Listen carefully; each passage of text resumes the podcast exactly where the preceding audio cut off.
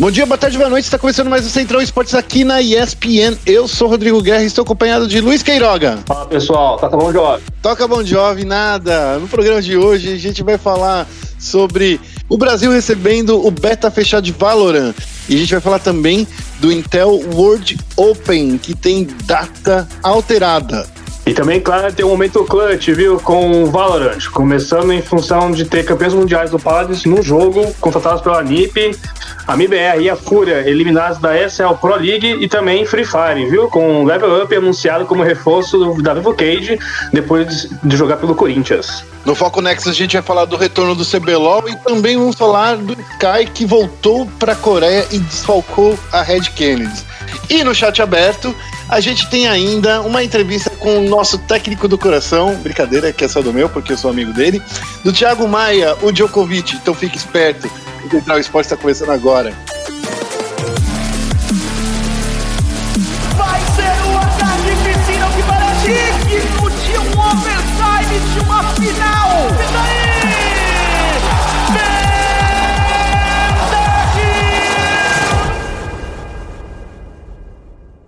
Começando aqui com o giro de notícias. E aí, meu querido Luiz Queiroga, como é que o senhor está? Estou bem, estamos aqui né, em isolamento, como tem que ser, cuidando da cabeça, trabalhando, né? Respirando, um dia após o outro. E você, Guerra? Um dia depois o outro. Eu tô bem. Sendo bem honesto, eu estou muito, muito, muito bem. É, começando aqui, vamos começar falando sobre notícias sobre o mundo dos esportes. Então vamos falar aqui de Valorant. A Riot anunciou que se o, se o Covid-19 permitir, né? Se a contingência permitir, o Brasil vai receber o beta fechado de Valorant no dia 5 de maio. A, a Riot anunciou isso no grupo do Facebook, né? Foi uma das coisas que eles anunciaram. E eles disseram o seguinte, a seguinte coisa: esta data é um reflexo da situação atual do Covid-19 e seu impacto na distribuição da infraestrutura. Queremos que vocês joguem Valorant o quanto antes, mas precisamos garantir a segurança de nossa equipe. É, essa informação tá tudo lá né, na nossa notícia no SPN Esportes, é, no spn.com.br barra esportes e a gente tá aí com essa notícia. O que, que você acha dela, senhor Luiz Queiroga? Tardou, mas não falhou, né? Porque eu lembro que quando houve né, um anúncio é, inicial do beta, né, do Valorant, né, o Brasil não estava contemplado, né, entre os países. Estava só ali na Europa, América do Norte, né, algumas regiões. E a galera aqui do Brasil ficou totalmente frustrada, né? Porque, poxa vida, a gente aqui adora, né, joguinhos da, da, da Riot e tudo mais, e tava todo mundo hypado pro Valorant. E aí tardou, mas chegou a informação, né, que se der tudo certo, dia 5 chega aí o, o beta, e tá geral, né, entusiasmado, né? Você vê pelo material nosso da ESPN, né, que o pessoal dos Estados Unidos fez, né, de da Bootcamp, né? Então, a galera tá jogando, tá, tá hypada. Também tô hypado, confesso. É, então, só para vocês ficarem sabendo, a Riot ainda não divulgou ainda a forma que a gente vai conseguir entrar né, no, no, no beta. É, lá nos Estados Unidos, para participar do beta, você precisa fazer parte do grupo. É, tá assistindo um, um tweet, né? Tá assistindo lá as transmissões do Twitch e pode cair uma QI na sua conta em teoria não é para cair, em nenhuma conta brasileira, é. mas a teoria tá, tá, tá, não tá funcionando muito bem. Tem uma galera assistindo por VPN aí, tá ganhando as keys aí, jogando aí de, de longe. O jogo não é fechado, você não precisa de VPN para jogar lá nos Estados Unidos. Basta que você tenha uma, uma chave de acesso, mas a Riot já disse também que ela não recomenda porque a experiência de jogo não foi feita para isso. E também lá pela Twitch tem que estar com a conta vinculada da Riot, né? Dentro do jogo, pra, dentro da, da plataforma, para conseguir pegar essa aqui, né? Exatamente. Você precisa ter uma conta da Riot nos Estados Unidos para você ganhar essa conta, né? Então, assim, basicamente tem uma galera aí que tá assistindo 24 horas por dia e por isso que tem uns brasileiros jogando. Lembrando que tem brasileiro jogando, mas tem muito brasileiro que mora nos Estados Unidos também que tá jogando, como é o caso do Judite, né? Que é o jogador aí da, Cloud, da, da, da Team Liquid ou da Cloud9? Esqueci. Ah, agora você me pegou, só sei que ele ah, o, o, campeão do, do TFT, né? Então, foi o grande nome aí do, do Brasil no TFT no, no, no ano passado. Exatamente. Ele e o Hakim estão jogando demais o Valorant. O Hakim tá passando por tempo também nos Estados Unidos. Então é essa coisa. Então, se você tá lá nos Estados Unidos, pode jogar aí que, e, que, e mostrar pra gente o que, que é legal. Por favor. Vamos para a próxima notícia, né, Luiz? Qual é a próxima notícia? A próxima notícia é esta: Intel World Open tem data alterada, viu, gente? Mas ainda será realizado neste ano, 2020. Isso porque a Intel divulgou novas informações, né, desse mundial de esportes que aconteceria às vésperas das Olimpíadas de Tóquio, né, em parceria com o Comitê Olímpico Internacional. E segundo o comunicado, né, em função da pandemia do novo coronavírus, no Covid-19, Uh, o, o, qualificatório online foi remarcado para o dia 2 de maio, né? E além disso, o site também trouxe a agenda dos eventos e tudo mais que a gente pode acompanhar é, lá, como por exemplo, deixa eu ver aqui, os jogadores vão ter uma fase de etapa online qualificatória, né? Onde vão, vão ser afunilar uma disputa em Katowice entre os dias 18 a 21 de junho, o que vai garantir a vaga para a grande final é, que será realizada na capital japonesa entre os dias 22 a 24 de julho. É, tem algumas coisinhas, né, como o Street Fighter, tem algumas especificações. Isso, o campeonato de Street Fighter vai ser. A gente vai conseguir classificar quatro brasileiros para jogar lá, sendo que três jogadores são jogadores é, titulares, entre aspas, e um reserva. Desses quatro jogadores, a gente vai disputar aí é, essa qualificatória para fazer esse afunilamento. Esses vão ser os representantes brasileiros. Lembrando que, por mais que esses jogadores tenham patrocínio de algum time, eles vão estar representando o Brasil, como se fosse nas Olimpíadas, não é representando o time. E é por isso que as camisas elas não vão ter patrocinadores. E é por isso que essa, esse campeonato é lembrando bastante como são as Olimpíadas.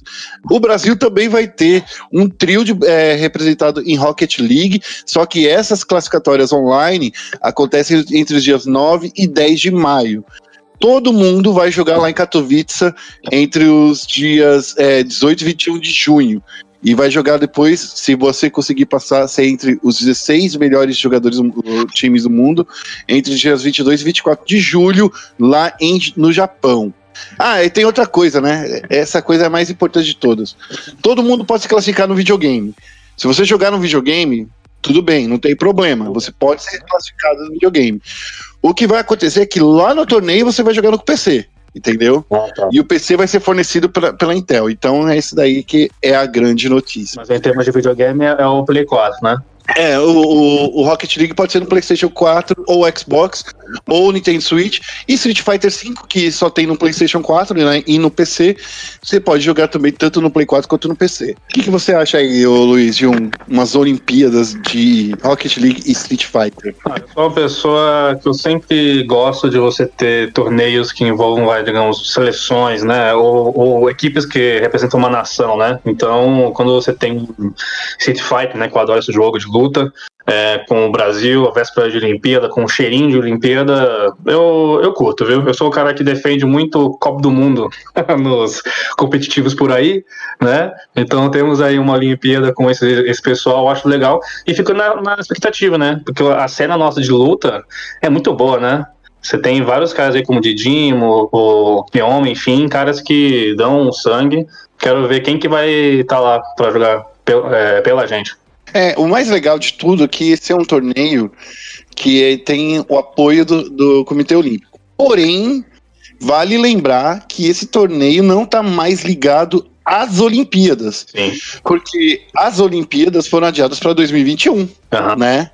Então, assim, por mais que seja realizado lá no Japão, e sendo bem honesto, eu acho que isso vai ser adiado de novo. É, sim, claro, pela data, né?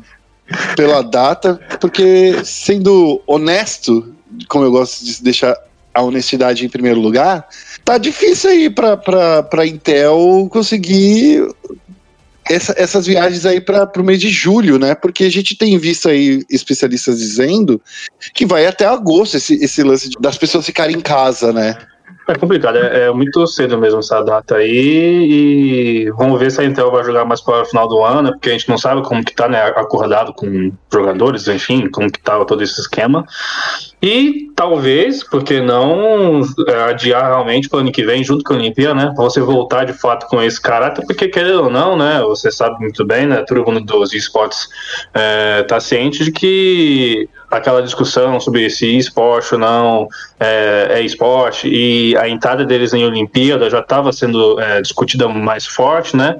Essa ação, né, coordenada ia, era só uma cereja no bolo, né? Era um plus para essa discussão, né? Então, você colocar esse torneio com cheirinho de Olimpíada, a véspera da Olimpíada, era uma forma de você já, já, unir os dois universos, né? E agora você perde isso um pouco, né? Porque vai ficar em ano diferente. É, eu acho que fica um pouco complicado mesmo, né? É, enfim. Bom, esse foi o nosso giro de notícias e agora a gente vai falar dos jogos de tiro. Vamos para o momento clutch. Okay, team, follow my command. E no momento clutch, a gente vai falar aí dos campeões mundiais da, de Paladins pela NIP estão, foram recontratados para jogar agora Valorant. Olha só, a gente acabou de falar de Valorant, né? Que vai ter o beta no Brasil. A gente tem os jogadores aí: o Boncar, o Istbiner, o Alex e o Digidog, que, e mais o técnico Bird, que vão jogar aí pela NIP, né? Vão defender a NIP no FPS da Riot Games. Como o jogo é 5 contra 5, a, a equipe ainda está procurando um quinto player aí para fechar a lineup. Que, e você que trouxe essa notícia para nós aí no, no, na semana passada lá no SPN Sports, é. conta aí para nós, o Queiroga coisa é essa? Eu tô mais de ouro né, no mercado, né? Do ainda é, embrião né, competitivo do Valorant, né? Tá aí para ser concebido de fato, mas você já tem algumas equipes, né? Algumas flertando, brincando com o cenário, algumas já de fato dando as caras com a NIP, né? Que investiu. E é interessante porque algumas equipes elas estão apostando em nomes que já eram das suas organizações, né? Então a NIP, né? Foi campeã mundial aí com essa lineup, né? E então é o famoso a volta dos que não foram, né? O Bud, o Boncar, enfim, esses, esses se destacaram aí. É, você tem a. Hoje mesmo a Cloud9, né, com o, o TNZ, né, que era de CSGO deles, streamer também, é, nessa segunda-feira, é, anunciou o retorno, digamos assim, do competitivo desse jogador. As orgs estão aí já meio que se antecipando ao, ao cenário, se antecipando ao que a gente pode esperar do Valorant, né, para fazer investimentos. Só sei se é muito cedo, né? É, e, e o que é, é, engraçado porque o jogo ainda tá em beta, né? Mas lembrando que foi a mesma coisa lá no caso do TFT, né? A gente estava discutindo na reunião de pauta, inclusive, TFT nem tinha, é, nem tinha cara de competitivo. Eu acho que ainda nem tem cara de competitivo. E as empresas já estavam montando times aí, representantes para jogar os, os, os, jogos. É um movimento legal. A, a, outra, outra equipe que já anunciou uma, um, uma lineup foi a, a, é, a T1, né? Não a T1 do Cacavel. Golden Boy. Mas a T1 da a ex-SKT. Esse daí vai dar muito complicação aqui no Brasil, gente, de falar esse nome. É, é verdade. E, né, e mas... engraçado que eles apostaram né, em nomes. Engraçado, mas é curioso que eles apostaram em nomes que estavam banidos do, do CSGO, né? Os caras não podiam jogar. Será que essa é a maneira de a gente livrar o VSM? Olha aí, eu não duvido, viu? Olha só, o VSM vai poder jogar um torneio mundial. É, porque você tinha o Swag e o AZK, né? E aí agora, por que não, né? O VSM não pode dar a cara aí, né? Poder tomar. Vou, Vamos dar ideia pra T1 contratar o, o VSM pra eles para fazer o time dos banidos. Ah, é algo, é algo que a gente até estava comentando também na reunião de pauta, né? Como que o Valorant ele chega como a válvula de escape, né? A, a mais uma chance para pessoas que ou tava aí como esses dois, né, banidos no CSGO, né, ou então de cenários que não renderam o que se esperava, né, como o Overwatch, né, o Paladins, né, você vê que realmente são cenas que tiveram investimento no passado, mas que não vingaram, então você vai ter jogadores aí dando as caras no Valorant, né, inclusive com a nova moda, né, você vai na build algum pro player e aparece, né, é, Professional Player of Valorant, assim, pô, mas já Nem começou. Nem começou, né? Realmente, né? eu acho que é complicado. Mas enfim, a gente vai vendo por aí. Já que a gente tá falando de pessoas que foram quicadas, vamos falar aí do fim da Pro League e vamos falar do MBR e da Fúria, que foram as equipes brasileiras que caíram aí bem pertinho aí dos playoffs da, da, da SL Pro League. Não que eles foram quicados, né? Mas é que A Fúria, a Fúria derrubou aí o, o MBR. A MBR e logo depois, no dia seguinte, a Evil Genesis derrubou a Fúria. Então, vamos dizer um, falar um pouco dessa Pro League de, de Counter-Strike, pelo menos dos Estados Unidos. Foi, um, foi uma Pro League bem, bem atípica, né, Luiz? Foi, foi bem atípica, acho que primeiro em função do retorno da MBR, né, nessa, nesse circuito, né, que já tinha anunciado, né, que não, não jogariam, né, essa edição da Pro League, em função de estarem jogando presencialmente na Flashpoint, né, que eles são também sócios lá, e aí com toda essa pandemia louca aí, infeliz que tá acontecendo, os torneios ficaram online e eles puderam, né, então foram convidados para jogar, né, o, a Pro League, na EPL online, e foi aquela. Foi a gangorra, né? A MBR teve um, esse mês de março e abril, enfim, como uma gangorra né, de extremos, né? Porque você tinha uma MBR muito bem na, no Flashpoint, ganhando todas as fases até agora disputadas, né? Foram duas fases. Só que na EPL o time não, não encaixava o jogo, até mesmo talvez né, pelo nível mais, mais forte das equipes, né? Que estavam ali, como a Liquid, enfim, a Evergenesis e eles não conseguiram emplacar boas vitórias. Ainda assim, teve naquela aquela época, aquela fase dramática, né? A última rodada de pontuação, que eles conseguiram se classificar na Bacia das Almas, né? Com uma ajudinha da Fúria. E a gente teve tanto a Fúria como a, a MBR na, nos playoffs. Só que aí, né, a história azedou, né, cara? É, a- azedou bastante, porque che- chegando na- na- no final das contas, é, a, a, a MIBR e a Fúria, eles conseguiram, a gente comentou na semana passada, eles conseguiram essa classificação aí, como você mesmo disse, na Bacia das Almas. A Fúria venceu o MIBR aí na Vertigo, foram dois mapas a zero, né, pra, pra Fúria. A Fúria derrotou o MIBR, eliminando eles com 16 a 4 na Vertigo e 16 a 14 na Mirage. E assim, o MIBR jogou muito mal esse dia. O MIBR também estava jogando todos os dias, para ser bem honesto assim, com eles, né? Falem a gal- galera tava jogando direto.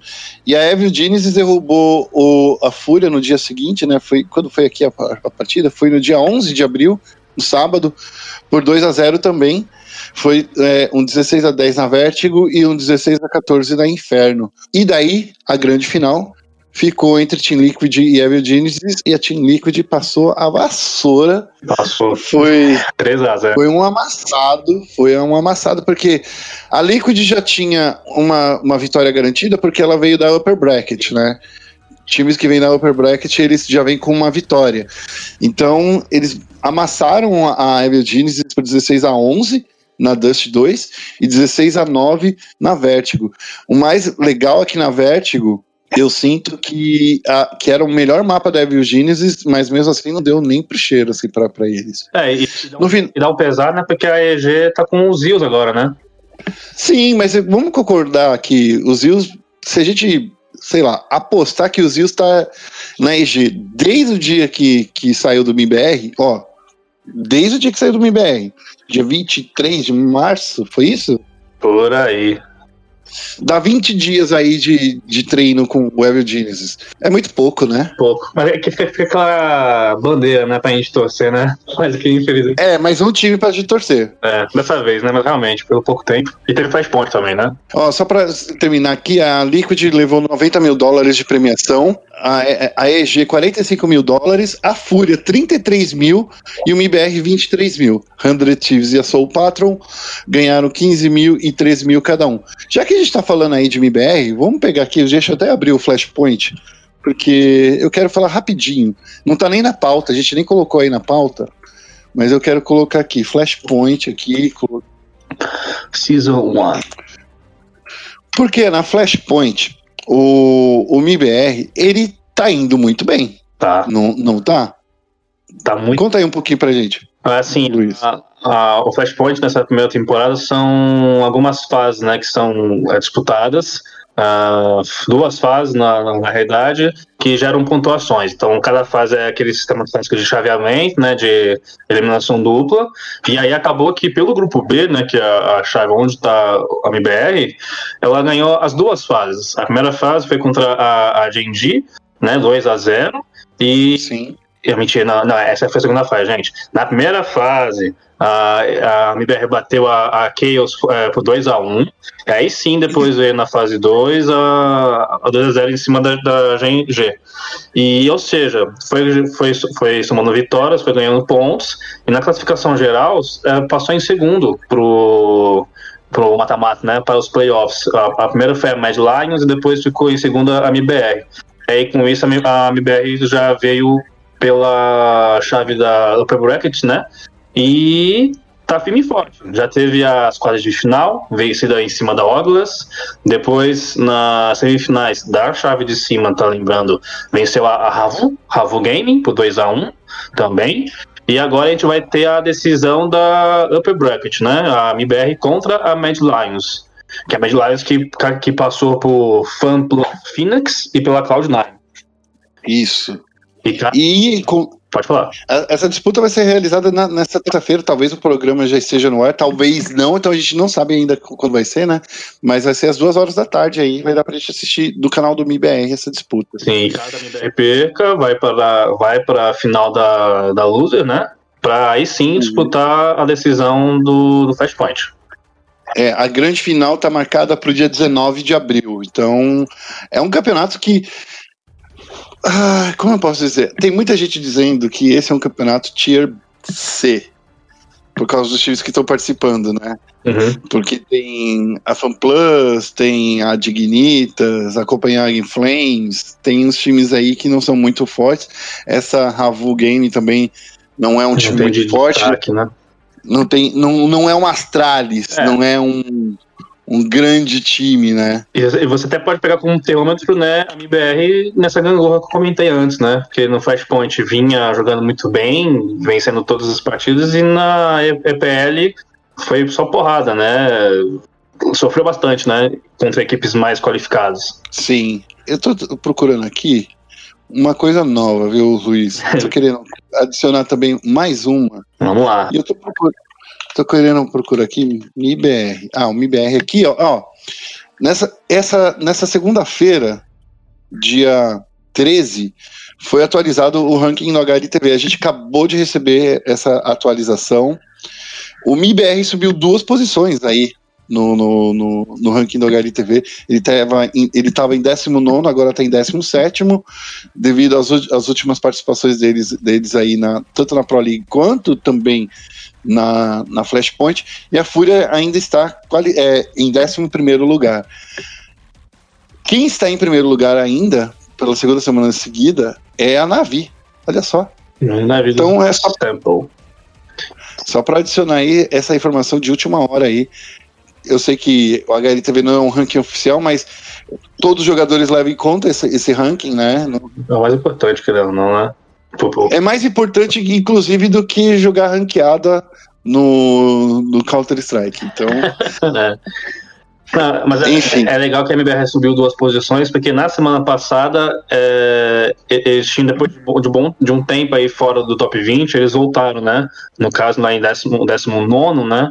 Então, que bom que o Flashpoint tá aí também, para que a MBR consiga pegar esse fôlego e voltar a subir, né? Tá longe, tá longe, né? Mas ainda assim é bom ter a MBR em cima, pelo menos no top 20. Não, esse, só para lembrar, a própria Flashpoint não vale muitos pontos aí pro, pro ranking da HLTV, porque é considerado um torneio menor, é, mas não quer dizer que, o, que não vale ponto nenhum. É. Então tá valendo ainda a pena.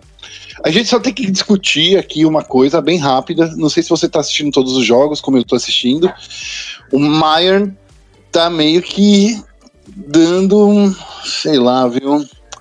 Podia estar tá, tá rendendo mais, não sei. Eu, toda vez que eu olho o jogo dele, eu acho que ele poderia estar tá rendendo mais. Ele e o KNG, pra ser bem honesto. Curioso, porque eu, eu vi alguns jogos chaves dele, né? Da MBR, e nesses jogos chaves, mais que a MBR não tenha tido a vitória final, foram jogos que teve uma partida que o Mayan fez um, um ace, né? Meteu, pegou cinco do, do outro time.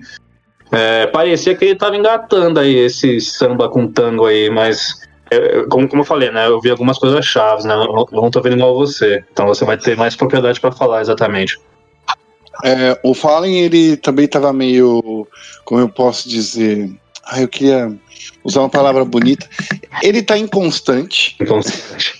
inconstante. mas ele tá rendendo aí alguma coisa. Ontem aí no, contra Ravu, ele conseguiu fazer um 5K, né? Conseguiu fazer um ace sozinho. Ele conseguiu matar quatro com a, a com a, e mais um do. Com, com a MP4, mas, cara, é, eu tô. Ah, eu não sei lá. Às vezes eu olho ele tá jogando bem, às vezes eu olho e falo assim, hum, poderia estar tá um pouquinho melhor, né? Mas enfim, a gente vai esperando aí. É, esse é, é o mood né, nosso com a MBR, né? Querendo ou não, né? É, será que, eu, será que eu, que eu tô de bode do MBR? Será que é isso? Acho que não é. É, se você for lembrar, né, eu, pra galera que tá ouvindo o podcast, eu, acabei entrevistando o Nicolino e o Bida, né, quando o Zil uhum. saiu da MBR. A gente falou muito sobre isso e o Bida foi muito, foi muito contundente na fala dele sobre como que essa, esse viver do passado da MBR, né, e que a gente até vê em termos de line-up, né, quando você volta, você aposta em voltas é, como foi a do a dos Rios, né, enfim, a do Taco tudo mais, é, a gente achar que a MBR é aquela equipe, né, o fardo que se cria em cima da MBR é, gera uma pressão ainda mais em cima deles, que no meio dessa cultura que eles falam tanto do time e tudo mais. E o Bida comentou, né, que pra gente conseguir viver novos tempos com a MBR, é preciso que a MBR em si e nós também passemos a abraçar novos tempos, né? E tempos que não são tão dourados, né? Então, é, esse board ele é justificado, porque a gente espera, né, ver a MBR jogando bem de novo e, e dando balinha, só que eles não conseguem, né, infelizmente. É, seja por questão, enfim, qual que é o problema deles. Tem que ter mais pé no chão quanto ao time, né, e, e meio que comemorar, entre aspas, essa 17 posição no, HLTV. É, não é o lugar que a gente queria ver o Fallen e a, e a galera, né? Não era não. dessa forma que a gente queria ver. Mas eu, eu sinto que eu. Eu não sei, é porque às vezes eu fico assistindo a, a, as streams do Gaulês Sim. e ele é torce, muito torcedor, né? E ele torce demais, assim. né? E você acaba. E eu falo assim, cara, torce, torce menos, mas enfim. Ah, enfim, é, é, talvez seja só eu. É, é, é bom. analisar o tema, o Bida falou, né, é, sobre a ente, né, é, dar um tempo, né, para a MBR se readaptar, se reorganizar e meio, né? Vamos lembrar que ano passado eles fizeram uma, baita dança das cadeiras, né? E só que foi como o Bida mesmo falou, né? A gente dá um tempo, dá um tempo, dá um tempo. Gente, e aí? A gente tá dando um ano e meio de tempo já para E aí, né? É entender que a situação não é favorável, mas é entender o que que tá acontecendo de fato com a equipe, né? Mas fica para outro é. podcast. A gente, vai a gente tem que chamar o, o Bida aqui para conversar com a gente no podcast. Vou deixar essa, essa missão para você e fazer um chat aberto com ele. Tá bom, é o, é o abraçar sem apertar. Né? Beleza, então. Vamos falar agora de uma notícia que ela não é uma notícia muito. Não é uma notícia, sei lá, muito feliz para os corintianos, porque o Level Up, que é, é ex-jogador do Corinthians agora, de Free Fire, assinou com a Vivo Cage, né? O Level Up, ele já foi campeão mundial, inclusive, e o anúncio foi feito, quando foi feito? Na última quinta-feira, dia 8, né? É. E, e é isso. Agora o, o time tá aí com um, um, campeão mundial e a Vivo Cage, vamos combinar, que tá aí com, com o Brabox, com o Cronos e o Martins aí nessa equipe que tá vindo bem forte para essa segunda etapa aí do, da Liga Brasileira de Free Fire. É, BFF. É, então, é uma estratégia muito interessante que eu gosto, viu? De você já ter uma equipe é, forte, querendo ou não, a Vivo Kate foi a, a vice-campeã do, do, do, primeiro split. É, e você já tem um time forte, você trazer essa qualificação ao elenco, né? Você trazer um reforço de peso é importante, né? A longo prazo, né? Ainda mais que Free Fire você trabalha muito com os reservas, né? Então os reservas eles conseguem, eles conseguem entrar ao, ao, ao, decorrer da série, você trazer o level up aí numa equipe que já, que já tava bem braba, né? Fazendo o trocadilho com o Bravox aí, é um ótimo investimento. Não tem, não tem o que falar mais assim. O cara jogou bem pelo Corinthians e ele vai trazer mais know-how, né? Mais, mais espírito de vivência, né? Pro, pra equipe. Sim, o, o Level ele é um soteropolitano, ou seja, ele veio da Bahia, de Salvador, É um dos caras que joga muito bem. E a gente já tem algumas entrevistas com ele aqui no, no site da ESPN.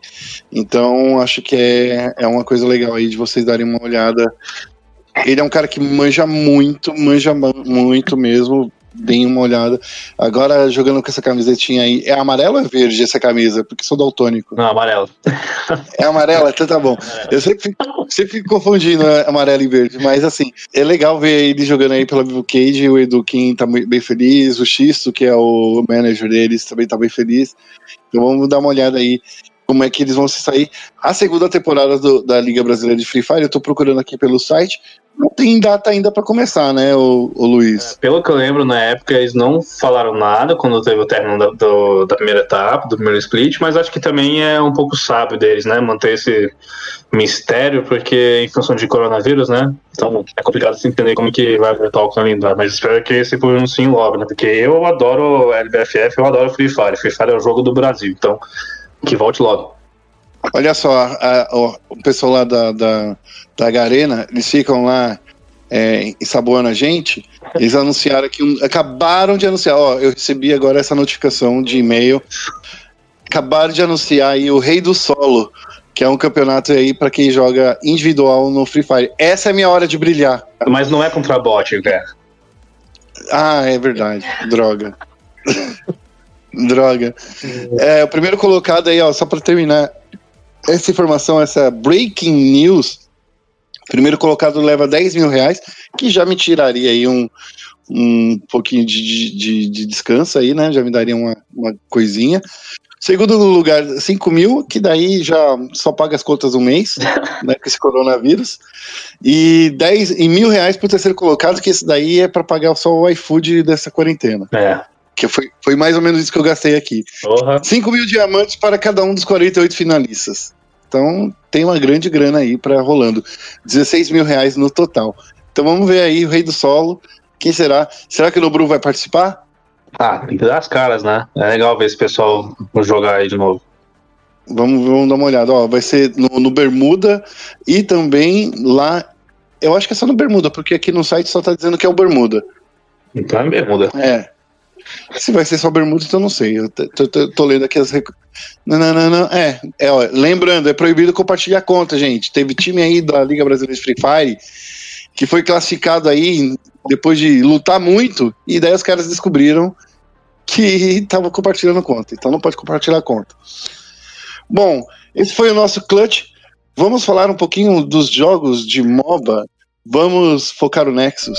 Bem-vindo a Summer's Rift. E no Foco Nexus, finalmente, o Brasil teve o seu retorno do seu queridíssimo CBLOL e teve até direito a Draven do BRTT, Flassen Lucy e tem muita coisa doida que aconteceu em três dias, três rodadas insanas, Luiz Queiroga. É, Rodrigo, é isso aí. Eu empolgadaço com a volta do CBLOL, né? Mentira. Você tá empolgado, Luiz? Fala sério, você é o cara do Rainbow Six. É, estarei. Fala a verdade pra mim. A verdade é que no Icru é eu sou pra sempre R6, fala pra galera. Mas acompanho o CBLOL, né? Por orgulho da profissão, né? E Você tem que acompanhar o CBLOL, porque senão o seu, o seu editor, ele briga com você, é, então. não é? Eu acompanhei a rodada de sábado. O que, que, que eu posso falar com propriedade? Que de resto. É brincadeira, gente. Tá. É, Eu acompanhei, eu acompanhei a, a- a rodada inteira. E a primeira coisa que eu quero falar é que eu adorei o novo formato. tá Super Week, né? É, não, não só pelo, pelo formato de ser super semana. Eu vou te dizer que eu sou um fã ardoroso da falta de, de materinhas. eu, eu acho que aquelas matérias elas são uma grande exceção de linguiça. Eu sei que elas são necessárias para para fazer a troca de, de teclado, mouse, e para não deixar aquele tempo enorme de transmissão, sabe? De, de, de voltamos já. Então, aquelas matériazinhas de cinco minutos, elas existem justamente para preencher esse vazio na, na transmissão. Mas eu vou dizer que estou adorando esse formato, porque as partidas começam tão rápido. Nesse final de semana, as, a- as partidas acabaram antes das quatro horas da tarde. É. Olha que maravilha. O negócio é... Não foi maravilhoso? Foi mar... Isso foi maravilhoso, tem que falar. Isso foi maravilhoso, porque assim, é um jogo atrás do outro, é assim, é na, na paulada. Mas enfim, a gente viu uma pen gaming aí bastante forte, mas que também ainda tem aquele instinto dropador, né? A, a Pen Game venceu da Pro Gaming, da, da Pro Gaming não, desculpa. A Pen Gaming venceu da, da Prodig. Isso. Eu sempre vou olhar a, a, a Prodig com É, o Pro- Pro Gaming. Sempre vou olhar. Venceu na sexta-feira, venceu muito bem. Depois, na partida da sequência, a gente viu o primeiro drop da Redemption perdendo para Vivo Cage por 1 a 0 A NTZ venceu a Fúria. Olha só, a NTZ também venceu a Fúria. E o Flamengo venceu a Cabum. No sábado que você assistiu, né, Luiz? Uhum. Você pode até falar com um pouquinho mais de, de propriedade. A Prodig venceu a, a Redemption, a Cabum venceu a Vivo Cage, o Flamengo venceu a NTZ e a Fúria venceu a PEN. No domingo, que foi eu que fiz a, o plantão, eu, eu, eu vi a NTZ amassando a, a Redemption, a Vivo Cage atropelando a Pro Game, a Fúria nem se dando conta que estava jogando contra a Cabum, parecia que estava jogando contra a Bot, e uma super partida disputada entre Flamengo e Pen Game. Vamos falar aí, em geral, que não dá pra falar tudo, né, de todas as partidas, mas é o que eu vejo aí. Redemption mostrou que veio pra perder. Essa, essa super semana aí pra eles mostrou que eles não estavam preparados pra todo mundo jogar de casa. O que, que você acha, Luiz? É, o Kevin falou muito comigo de bastidores, né, sobre pautas e ideias, porque fala-se muito, né, sobre como as equipes reclamam ou usam, né, a justificativa de que o que é treinado não consegue ser passado para o stage, né, porque o stage tem todo o seu, o estúdio ali, o palco tem todo o seu contexto, né, de presencial, impressão, enfim. Só agora não tem mais isso, né? Você joga uma, uma fase de stage sem stage, né? Que é a fase jogada na sua casa, game, game house, enfim. E aí a Redemption me vem com 0-3, é complicado, né? O, mostra que não é só uma questão também do, do, do stage, mas de processo, né? O que está sendo implementado, talvez de qualidade de elenco também, mas não engatou, né? Não engatou e, e a Zé, e a Zé da marmita, né? Porque já estamos aí na, a começar a semana 8, a Redemption tem que acordar para cuspir. É, eu, eu, eu queria falar depois do, do segundo time, que foi a Cabum. A Cabum ela teve umas pedreiras aí pela frente, né? A Cabum enfrentou o Flamengo, inventou a, a Vivo Cage e ganhou, né? Por incrível que pareça, né? Venceu a Vivo Cage, mas perdeu pra Fúria. Então, assim, a Cabum é outro time que eu vejo que, tipo assim, cara.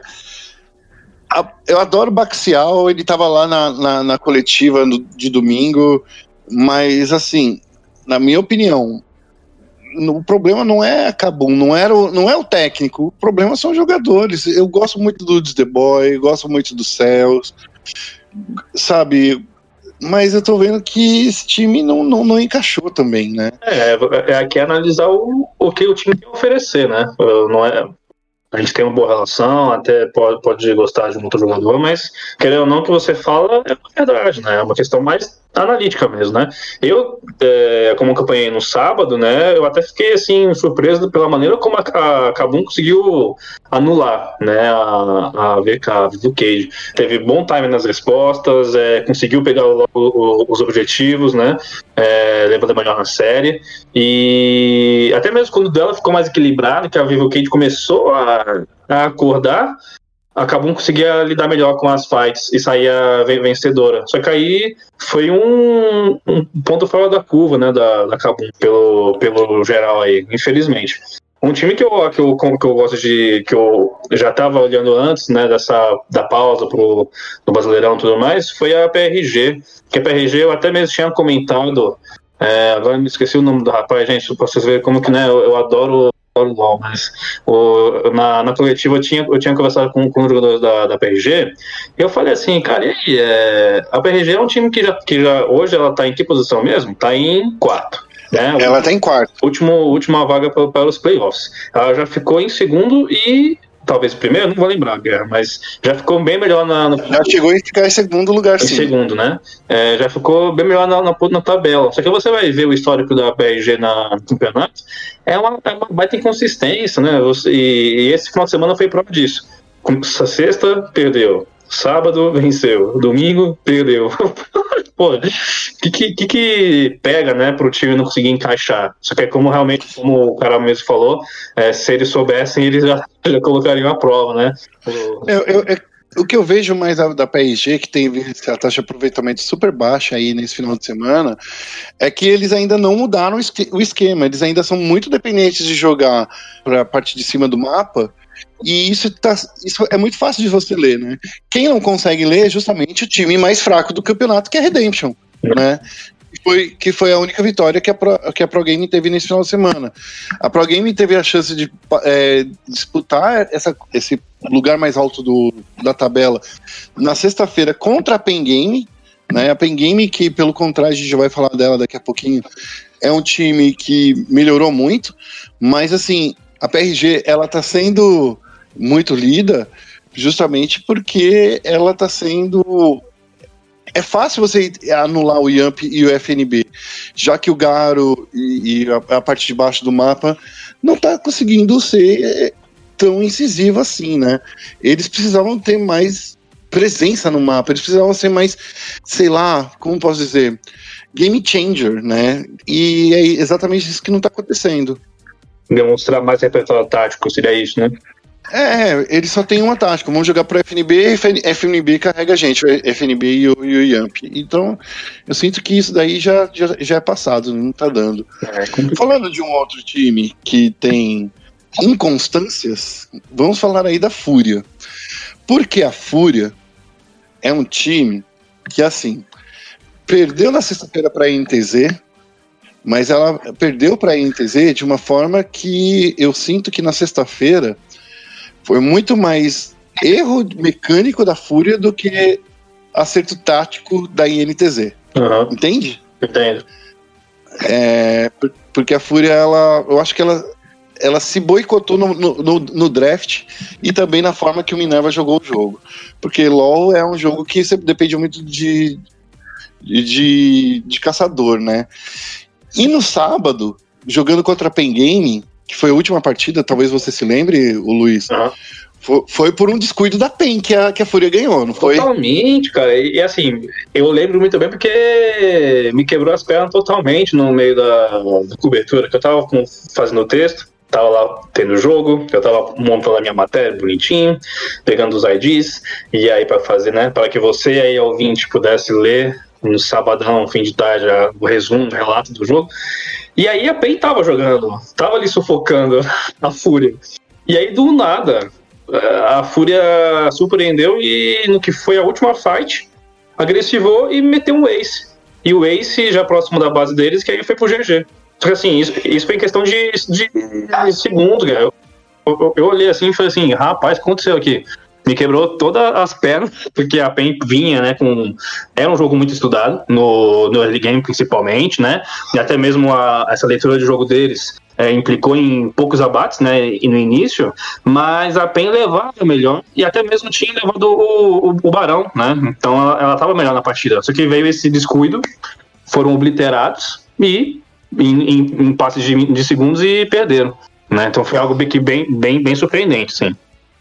E no domingo, e no domingo, pelo menos a Fúria ela foi bastante incisiva. Contra a Cabum não tem nem o que dizer, eles foram realmente muito superiores. É, deram alguns tropeços quase entregaram o jogo, mas é isso, né? Falando agora rapidamente da, da INTZ, a INTZ, aquilo que eu já tinha meio que mencionado, é um time que eu vejo mais aproveitando as oportunidades que tem recebido, mas eles já estão melhores, bem melhores do que estavam antes. A vitória deles nessa feira em cima da Fúria foi uma vitória muito boa. A derrota para o Flamengo foi uma derrota que eu senti mais medo da NTZ encarar o Flamengo do que o contrário, né? Do que eles mostrarem o jogo deles. Uhum. E no domingo, a vitória deles em cima da Redemption era o mínimo que a gente espera de um time que quer, pelo menos, sonhar em arrancar um playoff aí, né? Porque quem não imaginava estar tá jogando playoff, a Inter jogou bem. Sim, sim. É, é, agora, aquele não, é aquela, aquele lance, né? Sem querer desmerecer, mas foi uma obrigação da Inter ter vencido né, a Redemption em função da, do momento que a equipe tá, né? Então, assim, assim, assim, como foi com a PRG, era obrigação, digamos assim, ganhar em função de você ter, né, os seus objetivos aí em foco, né? Os playoffs. Então a NTZ precisava vencer. Não tinha outro, outra história, não. A NTZ queria vencer para sair dessa zona de rebaixamento, né? É. Porque nessa zona de rebaixamento que ela tá ainda perigando, né? Acho que se as coisas continuarem assim, eu acho que é essa tabela que a gente tem para final, né? Eu só vejo a PEN subindo e tomando o lugar do Flamengo, assim. É o que eu vejo, que o Flamengo ele tá meio que dropando algumas coisas. E eu vejo a Fúria fora aí do, do- dos playoffs, né? Mas tem ainda, É, tem ainda a chance, né, da Fúria e a, e a PRG se trocar de posição aí, né? Ou não? Ainda tem, ainda tem. Porque, assim, são os dois times que eu falo que eles podem trocar de posição, mas o top 3 ali eu vejo que já tá definido, na- pelo menos na minha, na minha opinião. Não, mas eu também É, acho. Esses são os, os top 3, né? Vivo Cage, Flamengo e PEN Game. Eu só acho que a, Vi- a PEN tá melhor que o Flamengo nesse, nesse atual momento. É, mas sem, Mas- sem o Lúcio, né? Aí. É, exatamente. Ma- Mais por causa da falta do Lúcio do que por outra coisa. Falando aí da PEN, a PEN ela mostrou uma evolução muito grande, né, nesse, né, nessa super semana. Acho que muito tem a ver também pelo fato dos jogadores da PEN não ter é, sempre é, comentarem que estavam desconfortáveis de jogar no stage, tirando o BRTT e o Tinoz, que são os, os veteranos dessa equipe, né? Os outros eles estavam muito muito aquém. O Yang, eu não sei. Eu acho que eu vejo o Yang tão apagado de vez em quando, e quando ele, quer, ele aparece, ele, ele de repente rouba a cena, né? Mas sei lá, o Son Juan, pra mim, na minha opinião, foi o jogador que claramente estava jogando muito melhor. Son Juan. E assim, jogando de Lissin, né? No meta que não é de Lissin, mas é tudo bem. É, jogou muito bem. Ele fez algumas jogadas muito boas esse final de semana, principalmente aí contra o Flamengo. A jogada dele que ele jogou a galera do, do, do Flamengo, quase todo mundo jogou quatro jogadores pro ar. Foi muito bonita, foi maravilhosa. Eu acho que foi a jogada mais bonita do final de semana. É, tô, tô gostando de ver o Son Juan. É isso. Acompanha o relator. Tá bom. E já a Vivo Cage é aquela coisa, né? Time é, que tem seus pontos fracos, sim. Né? É um time que, que dá para você abusar um muito, mas a Vivo Cage ela tem um- uma arma que poucos, poucos jogadores têm, que talvez só o Flamengo tem, que poucos times têm, que só o Flamengo tem, que é poder jogar tanto pro, pro top quanto pro bot, né? E quanto pro mid também. O Nosferos é um jogador excelente, robô, nem se fala, né? Klaus também, a dupla Klaus e, e professor, são jogadores de muita qualidade. A Vivo Cage eu tô vendo como franca candidata a esse, a esse torneio. E é engraçado, né? É um time que veio aí do, do circuito desafiante. E mais engraçado ainda, é um time que sempre apostou em nomes de medalhão. Dessa vez com jogadores tipo Tier B, entre aspas, né? Tá fazendo um ótimo trabalho com a comissão técnica, coisa que Lore, eh, Lourenço deixou lá para lá pra trás.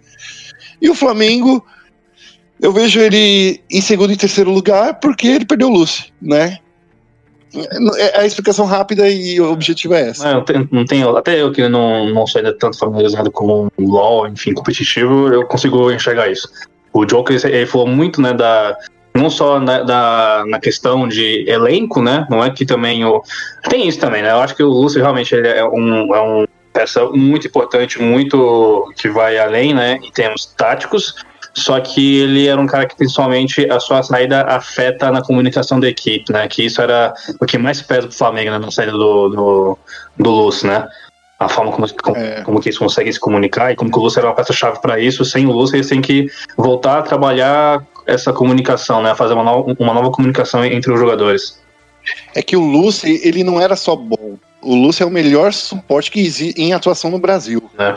Essa é a questão. Quando você tira essa peça, que é uma peça fundamental é, de um time que está disputando aí para ficar em primeiro lugar, não, assim, de novo, não é que o Jojo é um jogador ruim, Não, tá? é. Ele foi revelação, mas assim, ele é reserva do melhor jogador, Sim, entendeu? Não- É. é, é mu- é- é muito simples. Eu vejo que Caçadores ainda, ainda tem uma dúvida se o Ranger é o melhor caçador do Brasil na atualidade. Nesse final de semana ele deu uma, alguns trollzinhos.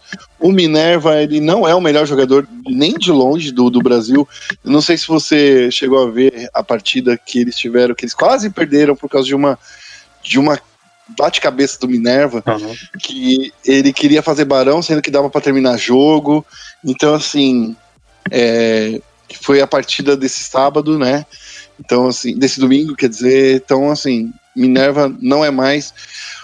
Eu não sei se o Grell é o melhor é, jungler. Eu vejo que o Grell ele ainda ele, ele tem ferramentas muito boas, mas não vejo ele como o melhor jungler. E não vou falar também do Son Juan, né? Então, na minha opinião, os dois melhores junglers da atualidade tá entre o Ranger e o Yamp. Só que o Yamp ele só tem uma ferramenta, né? Que é o FNB. E é isso. Oi, Nina. Minha gata tá aqui pedindo carinho. é isso. Essa, essa minha avaliação aí, dessa essa nossa avaliação aí desse, desse retorno aí do CBLOL. A gente vai ter ainda mais partidas essa semana. A gente não sabe se vai ser uma super semana, porque a Riot não divulgou a tabela completa, né? Uhum. De partidas. Então a gente está esperando como é que vai ser essa semana aí. Sendo, lembrando que a gente ainda tem mais três rodadas ainda para acontecer. Vamos para a próxima notícia? Então vamos acabar falando outra notícia ruim. Porque eu adoro terminar com notícias ruins. Na verdade, quem fez a pauta foi a Evelyn, mas ela deixou essa aqui pra gente.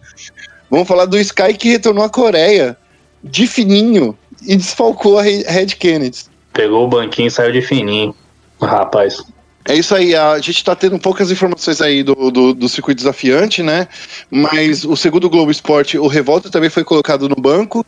E agora com a saída do Sky, a Red Kennedy está super desfalcada né? Então é isso aí.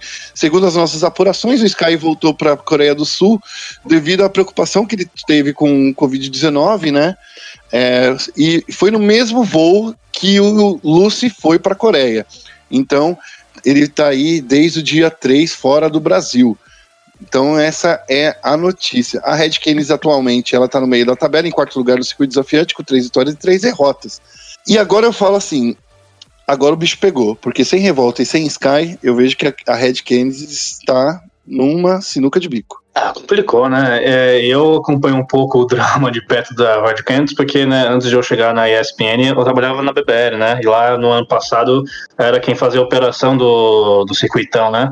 Então a gente via ali de perto, até mesmo nas entrevistas e tudo mais, no dia a dia, essa luta né, deles né, de tentar sempre subir, mas aí falhar. E, e tem um peso, né? O nome da Red Canids, né? Então, Calunga, você está aí batendo na trave faz um tempo, aí você teve esse gol contra agora, e assim, aqui não é né, falando da decisão do, do, do, do Sky, né? É, é, cada um sabe o que é melhor para você, para sua saúde, e, e, e, tem que prezar por isso, né?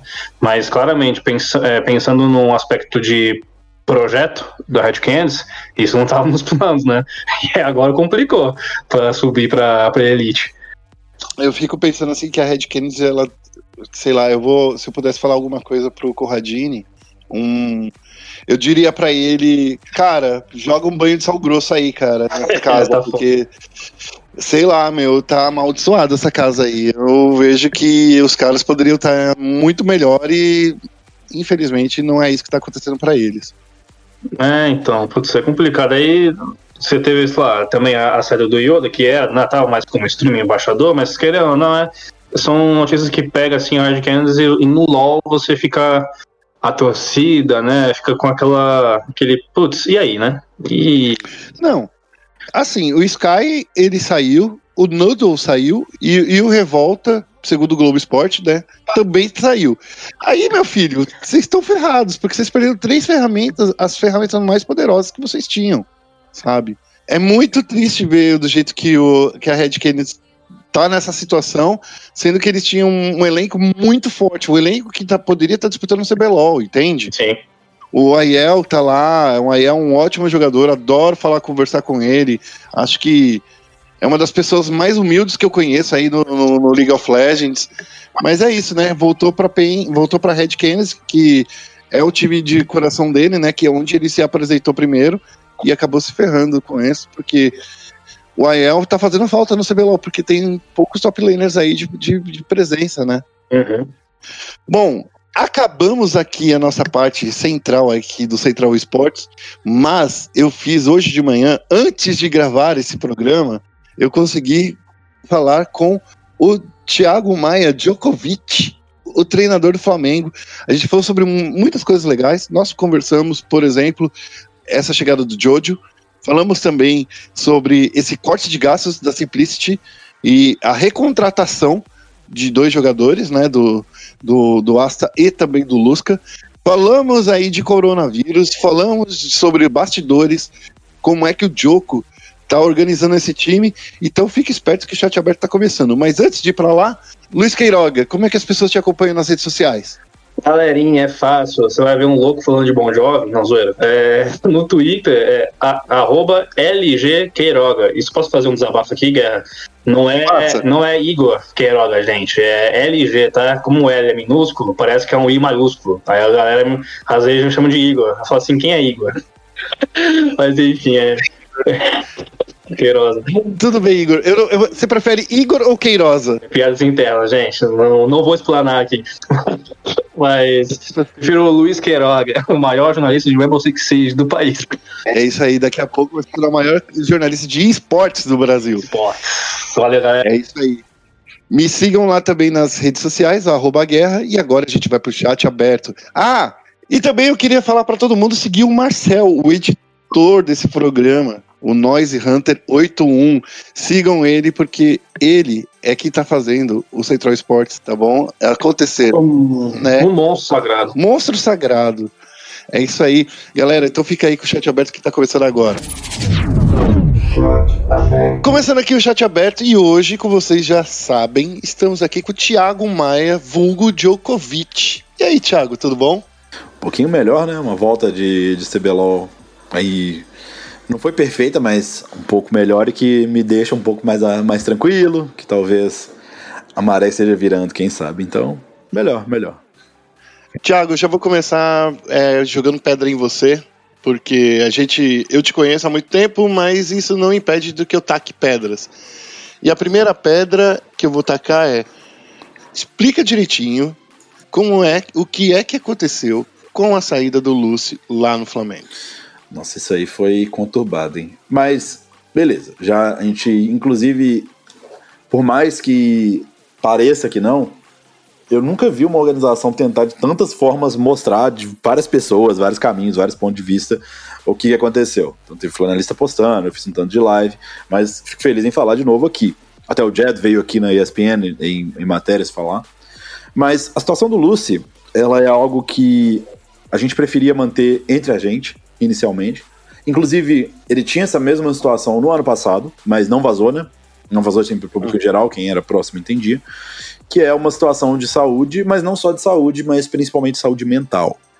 Então, ele tinha aí o, o início de uma síndrome do pânico no ano passado, que tinha muita relação também com um transtorno de ansiedade generalizado, que é que tinha gatilhos e que tinha a ver com todo o estresse que o jogador profissional passa, porque quem tá me ouvindo e acha que ser jogador profissional é uma maravilha, que você não vai, você vai só jogar para ganhar dinheiro, não é nem assim.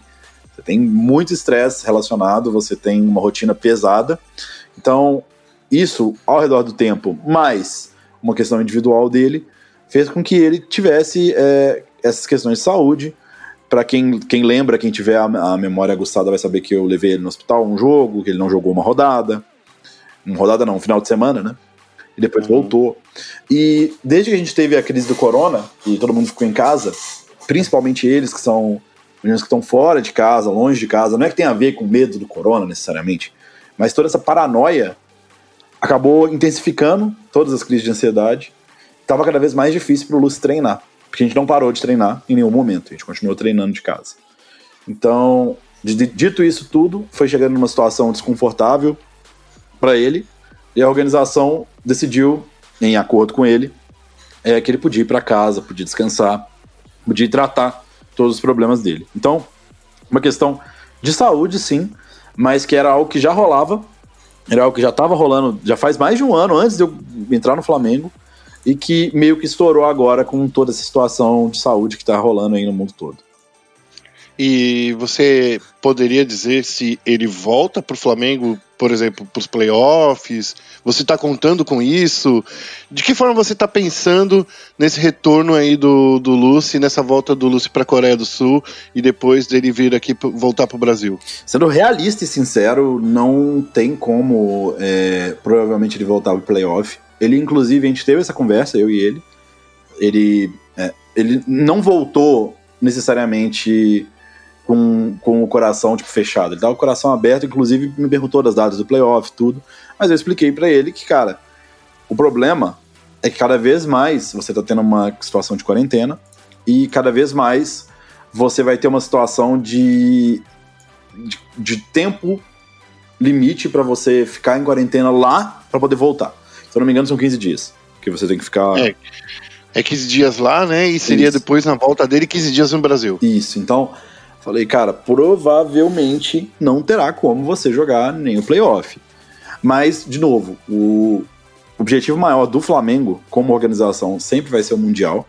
Então a gente pensa em longo prazo. Essa seria a última parada que o Luz teria para descansar. Então, juntou tudo. Acabou que é, gerou-se uma oportunidade de descanso para ele que possivelmente não teria, né? Se o campeonato tivesse rolado como estava rolando. Então, eu não conto necessariamente com ele pro playoff. Quem sabe, eu nem sei a data do playoff, a gente não sabe ainda, né? Não tem oficializado as datas. Então, quem sabe, mas provavelmente aí a gente não vai poder contar com ele.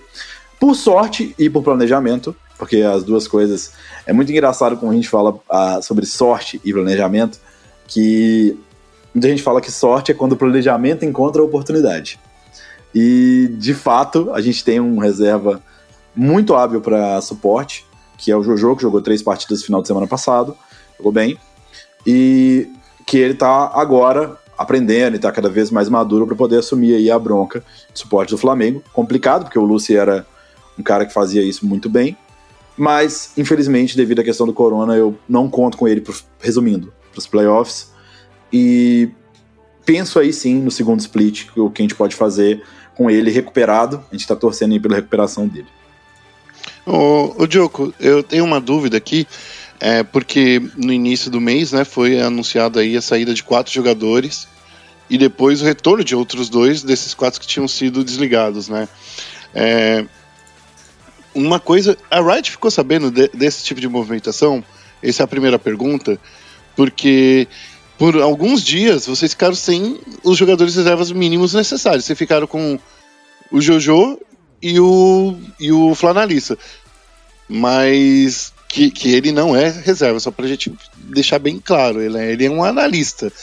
Mas por algum tempo vocês ficaram sem esses dois reservas. Foi por isso que os outros dois jogadores, o Lusca, foi o Lusca e o. Quem e o voltou? Foi, e o Asta. Foi, foi por isso que os dois voltaram? Então, é, existe aí uma interpretação de regra, já da parte. Primeiro falando da parte de, de como funciona.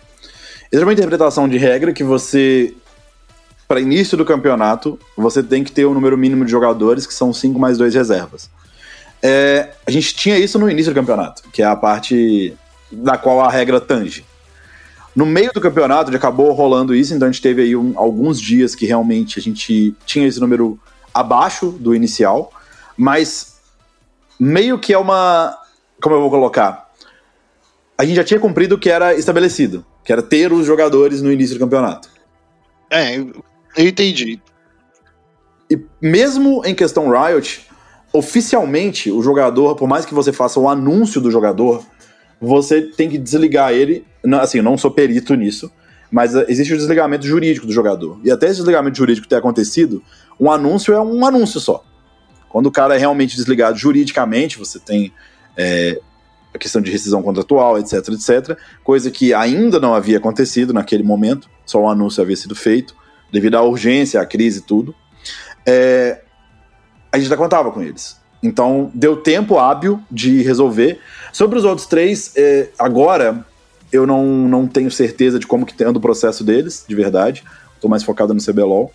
Mas eu consegui, junto com o Flamengo, reverter os dois, tanto o Lusky quanto o Astra, que não só é interessante pela essa questão Riot que você falou muito bem, mas também pela questão de que são peças importantes pro, pro Flamengo, são peças que são mais vitais do que as pessoas pensam, especialmente o Lusky, que é um cara muito experiente, que traz bastante pro time.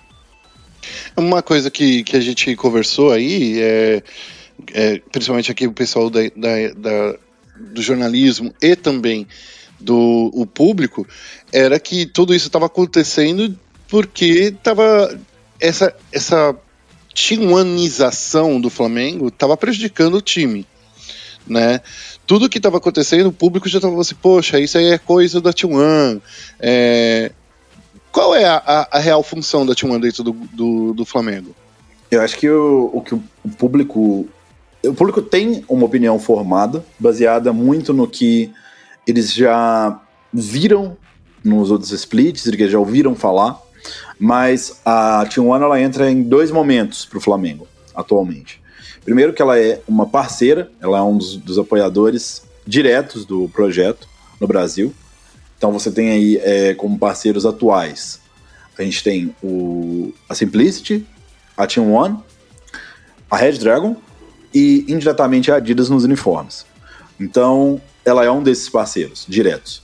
E ela também entra como um parceiro de infraestrutura, que até o Corona, né, até toda a situação de, de do, do Covid-19, ela providenciava todas as instalações de treino e pessoal para isso. Então, eram esses dois lados. Agora, com a situação do, do vírus, a gente não está mais usando as dependências e a staff. Claro que todo mundo está dando seus pulos para sobreviver à, à crise, inclusive a gente. Então, essa atuação ela diminui proporcionalmente devido à situação. Mas é isso, essa é a participação do Team One, é assim que a coisa funciona. E sobre as demissões e sobre o que estava rolando, é, eu posso dizer que tem um pouco de cada coisa. Um pouco de cada coisa? É, um pouco de cada coisa. Assim, a gente tem toda a questão, sim, de que a gente tem uma administração que está tentando tomar as melhores decisões e tem a questão da crise. Então, é todo um conjunto das coisas acontecendo. Tipo, nunca, você não vai falar que é só por causa da crise. A gente está tentando administrar uma crise junto com administrar como o Flamengo pode ser melhor aqui no Brasil. É, eu conversei com o Jed Kaplan, é, que é um dos sócios da Simplicity, é dono da Simplicity, na verdade, né? Sim, sim, sim. sim. É, eu queria. E, e, ele me disse uma coisa que era assim: para o projeto se manter sustentável uh, por um longo período. Porque a questão não significa apenas ver como é que o Flamengo estava lidando é porque até agora eles estavam fechando é, dois patrocínios antes da, da, crise do corona, e aí esses patrocínios ficaram é, fechados por algum tempo, né? Porque ninguém consegue mais negociar. Todo mundo está fazendo home office, toda a, a, estrutura global mudou. Então, assim, ele contou muita coisa dessa parte aí do de como é que, que o projeto tem que seguir em frente, né? Eu queria então que você me dissesse, o Joko, já que essa é a ideia, né? Eu acho que esse é o, é o fato principal.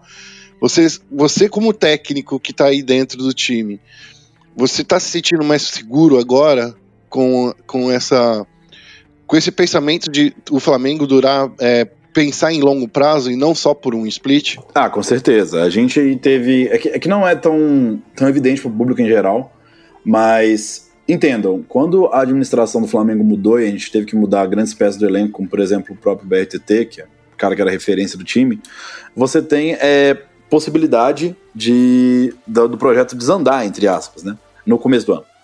Porque você teve grandes mudanças. Toda grande mudança ela pode levar a um problema. Então, a gente ter sobrevivido da forma que sobreviveu, especialmente agora ter o nosso CEO é, falando isso, colocando toda a ideia. O CEO não só nosso, mas um CEO é, da Simplicity, que é a empresa que nos apoia diretamente, falando sobre a longevidade do projeto e tomando atitudes para isso, é algo é, muito mais reconfortante.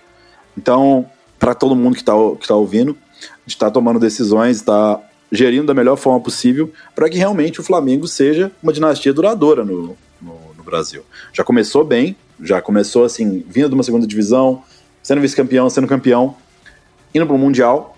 Então a gente tem aí já méritos para o time do Flamengo.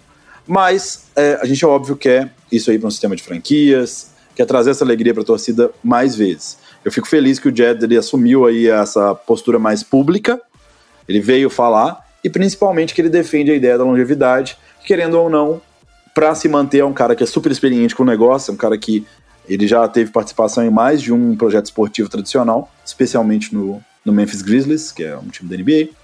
Então, ele é um cara que me dá a segurança de que sabe o que está fazendo. Então, confia nele e a coisa vai rodar.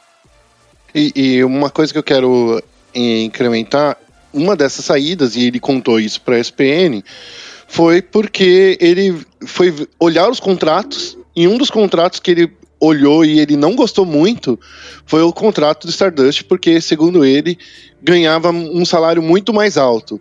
Inclusive, que ganhava muito mais alto que jogadores. Eu queria que você me falasse qual é agora, já que essa parte de dinheiro, ele que disse, o que, que a falta do Stardust está trazendo aí pro Flamengo? O que, que o, o, o Stardust incorporava e que estava fazendo falta agora para você? Veja que o Stardust ele era um cara extremamente experiente no, no, League of Legends, ele já passou por múltiplas regiões, ele já foi para o Mundial, então ele trazia um ponto de vista muito firme sobre o que ele acreditava. Ele trazia uma filosofia de jogo, por assim dizer, de forma mais direta. Um ponto de vista muito firme sobre o que ele acreditava ser certo para o nosso time. Então, ele faz falta nessa palavra, nessa voz a mais que a gente tinha. É, era um cara que, querendo ou não, ele se dava bem com todo mundo, não tinha problemas diretos com comigo, com o flanalista. A gente sabia funcionar junto. Mas que de fato é um cara que era caro, era um cara que, assim, a gente não tem total consciência do que acontece durante o split. Por exemplo, eu não. Em, você trabalha, você tem uma noção do que as pessoas ganham junto com você, mas você não tem certeza. Então, depois que foi colocado, foi explicitado isso pelo, pelo Jed, a gente entendeu que realmente parecia ser algo muito acima. E numa situação de crise, você vai sempre tentar cortar ou o excesso ou o que é mais crítico. E como eu falei, ele é um cara super experiente que julgou como isso sendo algo crítico e tomou essa decisão. É, ele disse pra gente que ele já via em você e no Flanalista como os treinadores mais bem capacitados do cenário brasileiro. Foi até engraçado, né? É, porque, desculpa te falar, já te falei isso na, diversas vezes. Eu, na minha opinião, ainda acho, eu tô falando isso na sua cara, né? Porque é muito triste. Eu ainda acho que o que por todas essas confusões que têm acontecido, o Maestro no ano passado foi um, um melhor técnico que a gente tinha no Brasil. Não, Hoje ele, já não sei. Ele era, com certeza, foi o melhor, ganhou o prêmio e de fato era. Sim, sim. É, eu não sei esse ano, eu não consegui. É que esse ano tá tão dividido, né? Ah, o split é. foi dividido tantas vezes, então assim. Já é difícil avaliar o, o, o, o trabalho de um técnico. Agora, dessa forma, do jeito que o split foi dividido, uma semana depois da, das chuvas em São Paulo, três semanas depois da crise do coronavírus, não, eu não, não consigo. Esse, esse split eu não consigo avaliar o trabalho do técnico. A gente só consegue avaliar o trabalho do jogador porque é reflexo do que os técnicos estão fazendo, né? Se fosse olhar por esse lado, então talvez eu diria que esse split seria o Turtle e você? Hum, eu, eu não sei, eu tenho muita dificuldade de fazer esse julgamento, porque muito do trabalho que o coach faz, ele não é público. Então, eu acho que está muito atrelado ao resultado, sim, mas eu colocaria o Turtle como o principal destaque desse, dessa rodada, não só porque ele é um cara que pegou um time que veio de segunda divisão e está aí em primeiro, mas também porque é um cara que já está fazendo um bom trabalho faz um tempo. Então eu faria que o grande destaque desse split seria o Turtle Bells, a dupla Turtle Bells, Acho que a gente tá fazendo um bom trabalho também, mas eu daria destaque primeiro pro Turtle e pro Belzi, que conseguiram construir algo bem legal lá na Cade. Dá para ver claramente que tem dedo deles em tudo da equipe. Mas eu admito que a profissão de treinador é uma profissão muito muito dura com as pessoas. Por exemplo, o Von foi campeão ano passado, agora está em último lugar na tabela.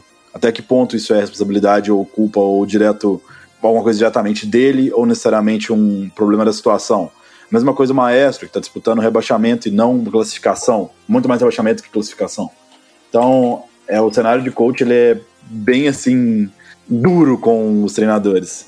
É, é complicado, né? Quando a gente para para olhar para coach, é, é um cenário que é diferente do futebol, é diferente do basquete, é, porque o coach, ele no, no, no, futebol, ele tem atuação direta na estratégia do time. Sim, sim. É, é, é muito fácil de você olhar. Se alguma coisa está acontecendo durante o jogo, a gente consegue pegar e tirar é, essa, essa visão né, que está acontecendo. No LoL, não. É, é mais diferente. É, o LoL é complicado, é complicado, é complicado. Bem complicado. É complicado.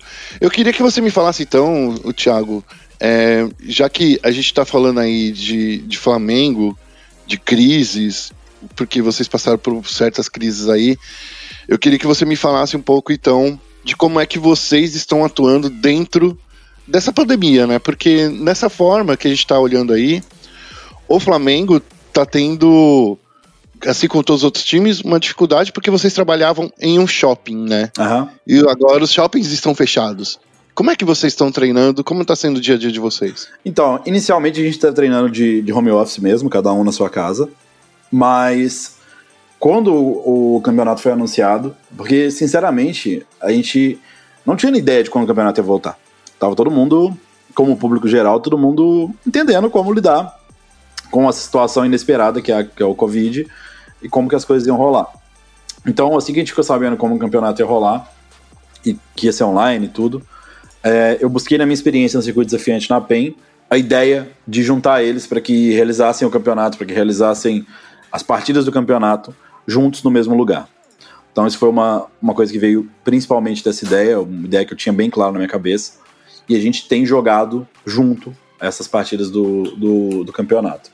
Então, querendo ou não, a gente está lidando com o máximo de higiene, o máximo de cuidado possível, porque a gente sabe o quanto que é importante nesse momento, especialmente por os meninos serem mais novos e às vezes não tem essa é, consciência. Eu tô passando bastante isso para eles, tem álcool em gel em tudo quanto é lugar no prédio, inclusive lá em cima. E a gente tem realmente só saído e se encontrado para jogar nas partidas. O Goku disse pra gente, né, que durante a coletiva de imprensa desse último domingo, que eles estão jogando, do, do sábado, desculpa, foi uma entrevista que ele fez pra ESPN, que vocês estão fazendo é, os jogos e treinos na casa dele. Isso. Agora vem uma, uma questão que é complicada, mas não é complicado você pegar os jogadores, tirar eles de casa. Não sei como vocês estão fazendo. Vocês estão pegando Uber, se vocês estão pegando táxi, se vocês têm um carro para cada jogador.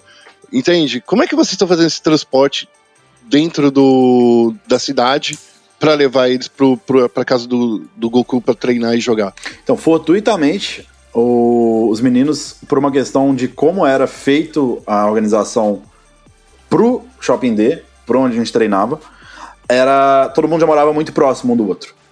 Então, apesar de que eles terem que sair para a casa do Goku, o sair para a casa do Goku e dos meninos é coisa de cinco minutos.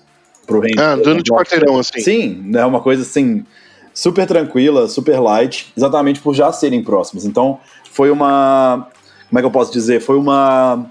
Foi sorte. É, foi sorte. Não, não queria falar a palavra sorte, mas acabou que a gente teve essa situ- uma situação melhor do que o esperado nesse sentido.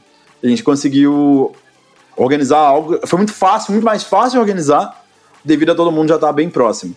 E, inclusive, o apartamento dos meninos, agora que o Lúcio foi pra Coreia e o Stardust já não tá mais, a gente não conta mais com ele, é, tem espaço de sobra. Inclusive, se a gente tinha cinco ou seis quartos lá. Então, por exemplo, os jogadores tem também a opção de nem precisar de sair. Se ele quiser ficar por ali, ele tem essa opção. Deixa como opção, claro, porque a gente sabe que muitos jogadores aí já construíram as suas vidas separadas, né? Como no Gaming Office. Mas eles têm a opção de poder residir lá e nem precisar de sair. Ah, reforçando ainda mais a ideia do isolamento e de você ficar realmente todo mundo mais seguro possível. Você, como é médico, né, ô, Thiago? Você que é médico, eu acho que a referência que a gente tem aí no, no, no, no Brasil no esporte eletrônico, né? Por incrível que pareça, também foi meio fortuito ter você como, como referência.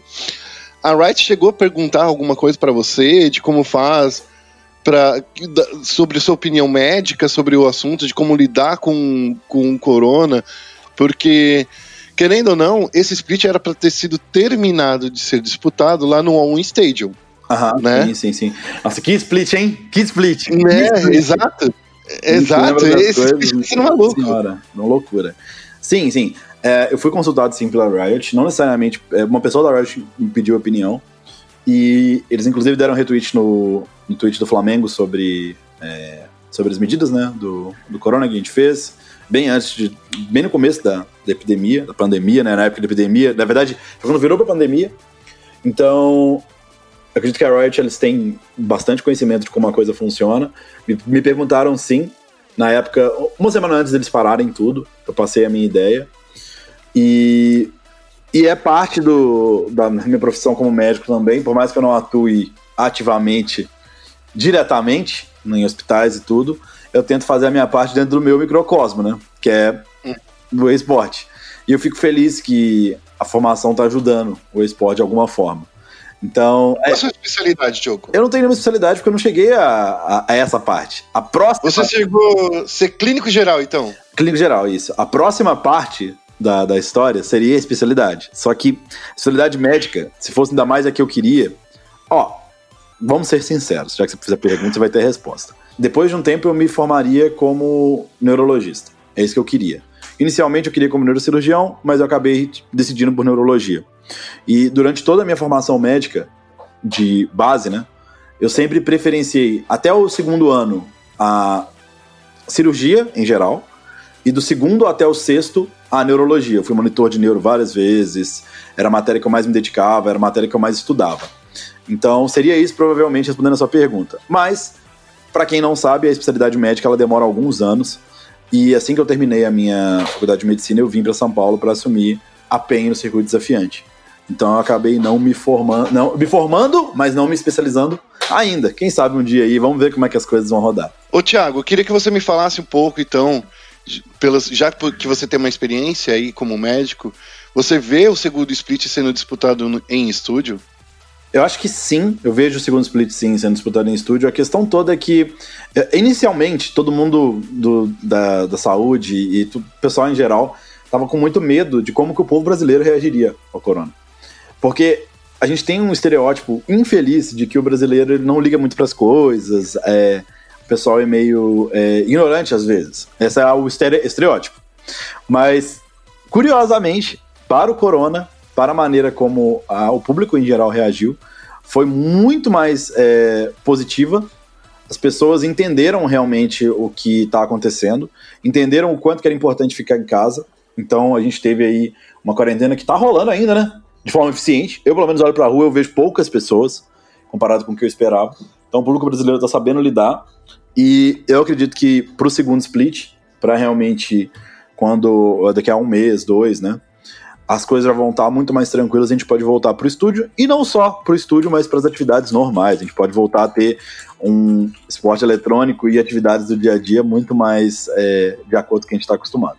Já que a gente está chegando aí na reta final, super semana. Super semana eu acho que é sempre um problema, né, para qualquer time, em qualquer época, né? Eu queria que você me falasse um pouco o quanto que mudou nessa super semana que a gente vai ter aí, nessa semana e na, na, na próxima, né? Nessa que a gente está conversando também, na semana que passou e nessa próxima. Queria que você me falasse um pouco dessa de super semana, porque você joga contra, contra três times e esses três times eles podem ser seu parceiro de treino? Como é que você tá não, tá todo... não, não, não, não, Super semana, já teve até agora uma super semana, né? A segunda ainda não foi anunciada, mas tudo indica que a gente vai continuar tendo super semanas, pelo que parece, né? Vamos ver aí nos próximos dias. Mas você não pode, não deveria treinar com o, o time que você vai jogar. Poder você pode, mas o Flamengo eles, e todos os times que eu é, participo, a gente tende a não fazer isso. Você acaba entregando muita informação para o adversário. Você acaba não só especificamente o que você vai escolher, você pode, querendo ou não, fazer um mind game aí, mas o seu estilo de jogo. Então, eu acredito que Super Semana é o mais complicado por causa disso. Você tem que achar, ser criativo com os parceiros de treino. Fico triste por não ter mais um time B para poder treinar ativamente, né? Mas o Brasil, por sorte, está no momento de ter bastante time competente para poder treinar. Eu lembro que a gente já teve isso, você já ouviu isso, de ter poucos times para treinar e tal. Mas agora é o contrário. Eu acho que você tem bastante opção. Os times do circuito desafiante todos estão bem fortes. É, os times do CBLOL nem precisa de falar, a maioria está tá muito bem. Então acaba que, por mais que seja uma super semana e você tenha menos times para treinar, você acaba inevitavelmente conseguindo um parceiro bom. Isso é algo muito interessante. Mas é, de novo, uma situação complicada realmente. Já que a gente tá falando aqui, eu sei que é meio antiético o que eu vou te perguntar, é, mas assim, já que a gente não vai falar qual. Se eu perguntar pra você, pô, o, o, qual o melhor time do CBLOL, você vai falar Flamengo. Eu tenho certeza absoluta. Mas melhor, queria o melhor time do CBLOL até agora é a Kate. Ah, eu gosto muito do, do Thiago. Porque, porque eles estão em primeiro, pô. Eles estão em primeiro. Você não tem. Tá. Assim, o melhor time é o que está em primeiro. Até agora é a Cade. Em grande parte do campeonato foi o Flamengo. Por grande parte do campeonato, né? Esse campeonato que está durando já, já quatro meses, né? Seria esse o CBLOL mais longo de todos os tempos? Mais longo de todos os tempos, né? Mas eu queria que você me falasse sobre o circuito desafiante. Hum. Porque o circuito desafiante, você está treinando com muitos times de lá. Sim. Pelo que você tem visto, como é que anda o time do circuito desafiante? Quem, quem é realmente bom? Realmente a Falcol é essa essa coisa toda? Como é, como é que tá sendo para vocês? Ó, eu vou ser super sincero, vou ser super sincero. E dos times do circuito desafiante, a gente treinou muito mais com Red Santos, Team One muito pouco Intergalaxy Tigers, Avan e Falcon. São os três times que, assim, a gente, se a gente. Se a minha memória não me falha, se a gente treinou ativamente, foi no começo do split. E como a gente falou, um split longuíssimo de quatro meses, então eu nem, sabe, eu fico meio, meio perdido até pra, na lembrança. Mas dos três parceiros mais próximos de treino que eu falei, no caso, é Kennedy Santos e Tune One, acho que os três têm um nível muito bom. Muito bom mesmo. Todos os treinos com esses três são treinos ultra proveitosos, de verdade, e que me fazem ficar muito feliz por saber que a gente tem opção. A gente tem esse tipo de opção. Então, eu, eu acho que o desafiante está com um nível altíssimo. Esse é o, é o, último circuito que pega fogo, né? Eu, eu não sei como é que a Riot vai fazer, eu até te pergunto, Guess, se você sabe, me fale, porque eu não sei. Como que eles vão fazer no segundo split, que a gente vai ter um split de gap, né? Que é onde ninguém cai, ninguém sobe se vai rolar o desafiante, se não vai rolar o desafiante, se... qual que é a ideia? Eu não sei. Diz que vai rolar, né? Ó, levando em consideração o que aconteceu no, nos Estados Unidos e na Europa, nos Estados Unidos rolou, sim. Tanto é que foi o, o split que a Bigode jogou. Ah, verdade, né? verdade, verdade. Foi o split da Bigode Jackals, só que não valia, não, não valia nada porque não, é, não tinha uma série de promoção. Apesar de terem disputado, tá? Uma série de, pro, é, de promoção, eu acho que é, virou mais um showmatch essa série de, pro, eh, de promoção uhum. para ver qual é que ficaria, né? Uhum. Na, minha, na minha opinião, virou uma showmatch, mas não sei se os times levaram a, desse jeito, dessa forma, mas rolou. E lá na, na Europa também rolou uma série de promoção. Eu acho que foram com os jogadores do EU Masters, né? Que já tinha começado o EU Masters no, no Split. Mas, na minha opinião, eu acho que aqui vai continuar rolando o circuito desafiante, porque, querendo ou não, a gente tem que lembrar que o circuito desafiante também é um produto vendido, né? Uhum. A, a, é um produto de transmissão, né? A, a Riot ganha dinheiro, entre aspas. Faz sentido, faz sentido, faz sentido. Com, com o circuito desafiante, com os patrocínios que eles têm lá. Então, assim, o campeonato vai rolar, só que ele não vai rolar valendo uma vaga.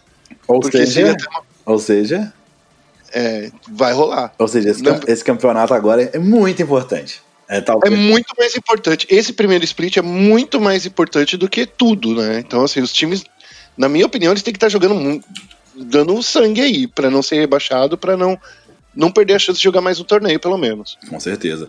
E assim, eu entendo e vejo que o, os times em geral estão mandando bem, sim. Eu fico feliz, de verdade, de, de ver essa melhora dos times do desafiante, de ver que todo mundo tá com uma vibe mais positiva, que antigamente era muito complicado, muito complicado mesmo treinar com o time do desafiante. Você é, realmente, não, às vezes, não dava jogo. Então agora ver os times é, realmente batalhando, jogando direitinho, me deixa muito alegre, me faz ver que realmente o cenário está evoluindo de uma forma ou de outra. Eu tenho mais duas perguntas para você. Fique à vontade, Thiago, fique à vontade. Antes de, de te dispensar, porque eu sei que você tem treino aí. Quer dizer, segunda-feira, né? Não, tá segunda, tá segunda eu não vou, eu não faço treino, não. Assim, tem times que estão. Aí eu não vou falar nomes, mas cada time faz de um jeito. É, tem times que estão treinando segunda-feira, tem times que não. Eu, baseado no que eu entendo de esporte, eu não gosto do treino de segunda, que eu acho que ele tem o risco, eu já vi isso acontecer, de queimar o jogador, né? Ter o burnout. Então, particularmente, eu prefiro não treinar na segunda. Então, segunda-feira é dia de pagar a conta, dia de fazer live, dia de gravar vídeo no YouTube, né? Coisa que eu não faço há bastante tempo, né? Porque, né? Olha aí, ó, tem um mudanças a caminho pra gente, para você Tem gravar aí, ó, mudança, tem mudança. cara. Eu eu tô fazendo o ciclo do pet, né? Tem uma semana que praticamente eu não postei, porque, como eu coloquei, o Flamengo era a prioridade máxima. E essa volta do CBLOL, ela. A gente voltou, mas a gente tá voltando, né? A gente voltou o primeiro, a primeira semana, mas ainda tem bastante coisa pra se ver aí na próxima. Mas era uma volta que eu sentia, pelo menos, que, que ainda tava muita coisa no ar, sabe? Eu, eu tô perdido no calendário do LoL, sabia? Então, é, ainda, a gente, eu falei, a gente voltou, mas a gente ainda está voltando. Eu sinto que essa é, tem essa ideia do de que é um momento que o que eu fizesse em relação ao meu time, as poucas coisas fariam muita diferença. Por isso que eu não postei vídeo, eu foquei realmente em tentar a melhor estrutura possível para os meninos e melhor estratégia, dar o meu 100% em questão de treinamento, para que a coisa funcionasse melhor. Então os vídeos pararam por um tempo, mas eles vão voltar, eu gosto muito de fazer vídeo, então tá, tá voltando. Não, é porque assim, eu, eu tô perdido, inclusive, em qual rodada a gente tá. É, é, o termo rodada, ele é um termo complicado no. no isso, inclusive, para quem tá ouvindo e quiser entender. A gente pensa muito em rodada como o. A maioria das pessoas pensa com o final de semana. É, eu acho que, Mas eu acho cada- que o, o Campeonato Brasileiro de Futebol é assim, não é? De que a rodada, a rodada é o final de semana. Isso. É, é a semana inteira, na verdade, né? Mas a gente, É. no, no CBLOL, cada dia de jogo é uma rodada. Isso, porque é uma rodada entre os times. Assim, ele, ele considera a rodada. Todos os times jogaram, então você rodou uma vez. A gente tá oficialmente indo para a oitava semana do CBLOL. E a gente já jogou sete jogos da primeira. é, no caso, você jogou sete Ah. jogos, sete jogos e jogou um a mais quatro. Então a gente tá indo pro 19 rodada, se eu não me engano, porque seria o jogo de os 14 mais os quatro que rolaram. E oitava semana. Isso, porque assim, ó, eu acho que até achei, me achei aqui. Porque foi o que rolou Cabum versus PEN esse final de semana, né? Foram tantos jogos que eu até me perdi. Foi, é, Mas enfim, É sem isso mesmo. É muito isso jogo. Mesmo, é isso mesmo. é, então, então a gente tá aí, a gente teria aí mais três rodadas, né? A gente não sabe se vai rolar ainda é, playoff, é, como é que vão rolar essa, essa última semana, se a Riot vai querer continuar fazendo Super Semana. Mas eu queria que você me dissesse aí, do, do seu ponto de vista, do que, que você veio aí do Flamengo nesse retorno do CBLOL. Como é que o, o Flamengo tá? Ele poderia estar muito melhor na tabela, né? Poderia estar empatado com a Vivo Cage e tá um jogo atrás. Então, Como é que você vê o Flamengo? eu sinto que, apesar do, da tabela a gente estar em segundo, isso é algo que incomoda o torcedor do Flamengo, que tá acostumado ao, ao Flamengo sempre estar aí em primeiro. Considerando tudo que aconteceu, considerando a perda do Lucy, a volta dele aí, no caso, para esse split, a volta dele pro, pra Coreia, eu acho que tá interessante, tá assim, ligeiramente positivo. Infelizmente a gente perdeu de uma forma meio traumática pra, pra PEN, a gente entregou o jogo. Não que a PEN não tenha entregado o jogo anterior, né? Contra a Fúria, fizeram a mesma coisa, vê que o CBLOL tá, tá realmente bem aberto. Mas a gente entregou claramente, a gente eh, tinha uma composição que apenas tinha que jogar na distância e acabou engajando. Então, apesar desse gosto ruim dessa última derrota, foi uma semana que, apesar de todas as mudanças, a gente conseguiu sair com um 2-1, sair com um saldo mais positivo, ligeiramente positivo. E eu vejo que a gente tem uma tendência de crescimento muito legal agora com o Jojo. Lógico, o time ele tá tendo que reaprender a jogar sem o Lucy, tá tendo que reaprender a jogar com outras vozes liderando, mas eu visualizo isso de uma forma muito legal, como eu falei, de uma forma muito pra frente, que a coisa pode melhorar. E a gente tem, talvez, condição aí de é, jogar ainda melhor na semana seguinte. A gente conseguir fazer um bom trabalho nos dias agora. Diogo, uma outra coisa que eu queria te perguntar, já que você falou aí que daria. que, que foi muito bom, apesar de tudo. De certa forma, a chegada do Jojo junto com o Absolute, eles não são estranhos um pro outro. Eles jogaram juntos, né? Eles jogaram juntos na T1. É, não juntos, juntos, né? Porque o Jojo jogou mais com o Lusca, que também tá no Flamengo, do que com, com o Absolute.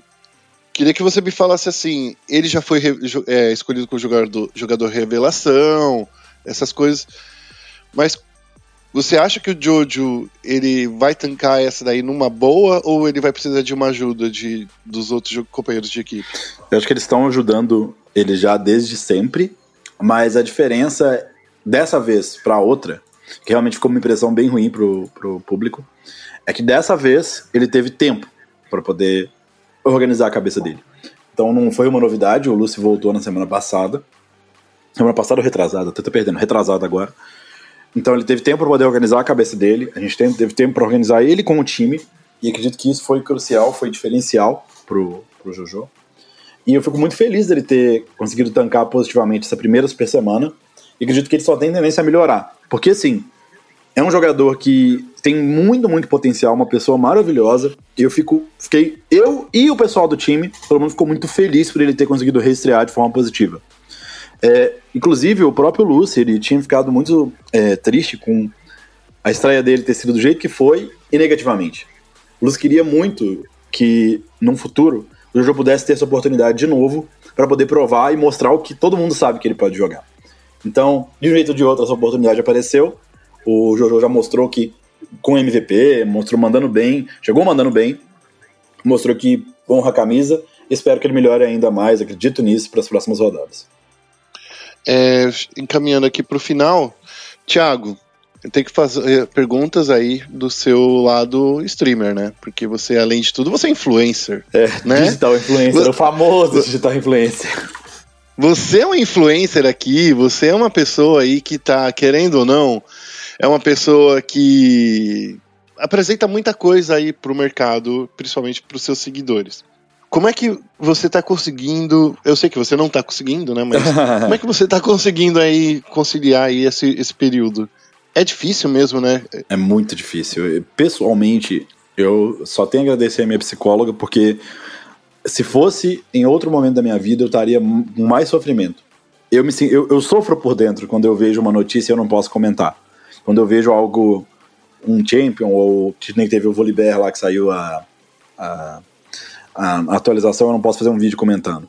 Eu, eu me sinto mal, eu me sinto culpado de talvez não ter condição, mas ela me ajuda muito a lidar com essa sensação e entender que a gente tem que colocar as prioridades no lugar. E a prioridade máxima agora é o Flamengo. Mas eu não sei, eu sinto que quem me acompanha entende que eu sou um cara que tenta fazer. Eu, eu não consigo ficar num trabalho só, né? Eu sempre tento fazendo várias coisas. E eu gosto de trabalhar, eu gosto de fazer acontecer. Por mais que, infeliz ou infelizmente, eu vejo que as opiniões são divididas no cenário, né? Tem gente que eu já já foi colocado isso mais de uma vez que acha que eu sou um cara que não trabalha. É no mínimo engraçado, né? Que acho que a pessoa não me segue em nenhuma rede social ou não tem YouTube, mas Sim, eu tento trabalhar o máximo possível, eu vivo de trabalhar. Eu não tenho. Inclusive, isso é um problema, né? Na PEN, eu, eu, o tanto que eu trabalhei não fez nenhum sentido. Já gente fez aí, participei do, do primeiro reality show no Brasil, que foi o Gillette Ult, de esporte. Então, eu gosto muito de fazer essa parte também de influenciador. Poderia fazer mais no Instagram, me sinto, isso eu me sinto culpado. Mas, em geral, eu fico feliz que a gente conseguiu voltar bem. E assim que o campeonato terminar, ou o campeonato amornar, se amornar, né? Eu vou voltar. Mas os vídeos, agora na minha folga, eu já vou, sei lá, produzir uns três, quatro, para deixar na fila e para poder o pessoal poder ficar em paz e eu também ficar em paz internamente. Você acha que essa parte que quando a gente fala assim do quando a gente fala assim do da criação de conteúdo, você tem ajuda ou você faz tudo sozinho de casa? Alguém edita para você os vídeos? Não, Alguém não, não. faz alguma Ah, coisa? Eu tenho um editor sim, que é o Itsu, que é o Gabriel, mas o que ele faz atualmente é as thumbs do canal. O que acontece é o seguinte, eu não sou nenhum artista, então a parte thumbnail ela precisa de alguém bom para fazer e ele é excelente. Mas muitas vezes o conteúdo que eu posto, pela minha rotina e por tudo, ele não pode ter uma edição muito pesada, porque não pode demorar. Então, se eu passasse para ele para editar, isso demoraria muito e eu não conseguiria, não só, eu perderia o timing do patch ou do que for na notícia e perderia o timing também de lançar, porque eu tenho, por exemplo, poucos momentos do meu dia onde eu posso cuidar disso. Um deles é pela manhã, bem cedo. E convenhamos e venhamos, por mais que a gente esteja de home office, as pessoas não gostam de acordar cedo, em geral.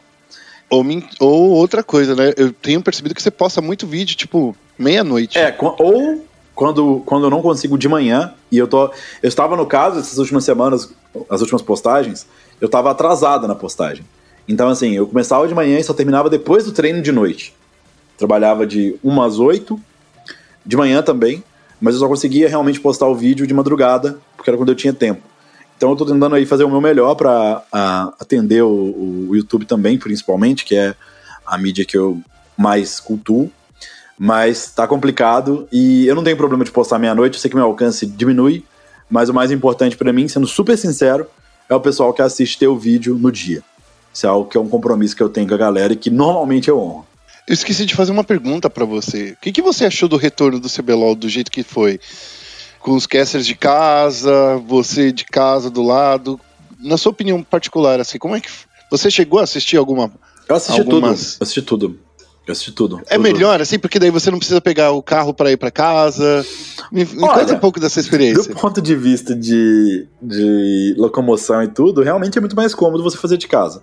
Mas, como eu comentei, a gente tem o, a, a nossa estrutura, então, querendo ou não, você tem que ir para algum lugar. E normalmente eu sou o primeiro a chegar e o último a sair. Não o último a sair porque o pessoal mora lá, mas é um dos últimos a sair. Então, teve esse deslocamento da mesma forma. Acho que a grande diferença e o, o, a parte mais interessante de tudo é realmente o fato de você poder ter a velocidade maior em tudo. Parecia que o campeonato fluía muito rápido, sabe? Acabava mais é. cedo e. Não tem matéria, né? É, não só não, não tem matéria, mas entre os jogos também é muito rápido. Eu, eu, eu sentia que você não tinha a ideia de você sentar e colocar o teclado, todo mundo já estava pronto em casa, sabe? Não tinha esses, como eu vou dizer, esses esses pequenos intervalos que são necessários para fazer a estrutura rodar ao vivo. Mas a única coisa que eu senti falta, e que eu espero que eles consigam fazer para a próxima é, semana, não sei se foi algo premeditado, é a câmera dos casters. Que, para mim, pelo menos dos. No momento que você está tendo aquela, aquelas conversas, pelo menos dos casters eu acharia muito legal a câmera estar tá aberta, assim como foi em outras ligas. Seria minha é, única. É... Eu senti falta. A única coisa que eu senti falta foi isso.